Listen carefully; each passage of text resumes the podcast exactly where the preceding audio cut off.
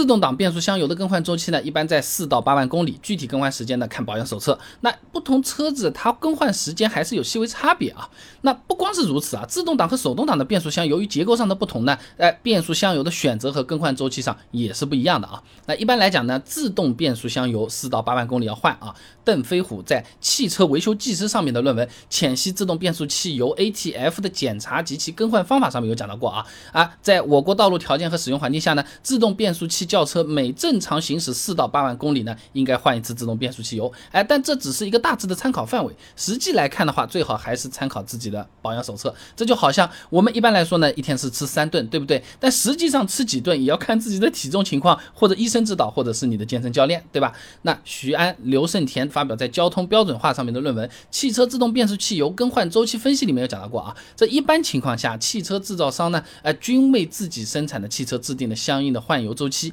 那对一般用户而言呢，遵从汽车制造厂商的原厂规定换油啊。是不错的选择啊啊！但是从车主手册上来看，尽管都是自动挡，但不同车子的换油周期还是有一些细微差别的。你比如说，大众迈腾保养手册上就规定了每六万公里进行一次变速箱油更换，而别克英朗的保养手册上面自动变速箱油的更换周期呢，就是八万公里。还有的变速箱号称终身免维护啊，这其实和我们的理解也是不太一样的。以前我们视频讲过啊，所谓的终身免维护呢，只是厂家的一种营销术语啊，你真的要去问他，还是会跟你说的。虽然我们可以做。终身免维护，但还是建议六到八万公里你来换一换啊。这个就好比很多顶级豪华车都号称纯手工打造，但实际上也也只是一些内饰纯手工打造的。你这轮胎怎么纯手工打造，对不对啊？另外了，这自动挡和手动挡的变速箱油更换也是有区别的啊。第一个呢就是时间上的区别，手动挡变速箱换油周期呢一般是要比自动挡是要长一点的。吴知发表在《石油知识》上面的论文啊，变速箱油的作用有哪些？上面说呢，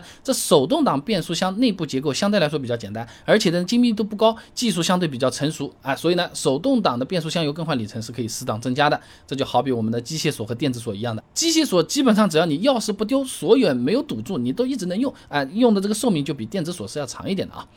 周易发表在《石油商记》上面的论文《乘用车手动变速箱油在出租车上的行车实验》上面有讲到过啊，这手动挡的出租车使用专用的变速箱油，跑了十五万公里之后呢，变速箱主要润滑部位基本没有什么磨损，但实际看保养手册的话，手动挡变速箱油虽然更换周期可以更长一点，但也没有特别夸张，有的甚至更换周期是一样的啊。比如同时有手动挡和自动挡的本田思域，保养手册上就是标明了，这自动挡变速箱四万公里换一次，手动挡更换里程就到了六万公里啊。那第二个呢是变速箱油也是有区别的啊，呃，自动挡和手动挡的变速箱结构不同，对油的性能要求也是不一样。AT 变速箱，举个例子啊，郭真、张国儒等人发表在《石油商机》上面的论文《八 AT 自动变速箱的性能评价及应用》上面有说啊，这自动变速箱油的使用温度范围呢，一般是零下二十五摄氏度到零上一百七十摄氏度，哎，所以要求油品具有适宜的粘温性能，哎，通常要求变速箱油一百摄氏度运动粘度呢，在六点零到八点五平方毫米每秒啊，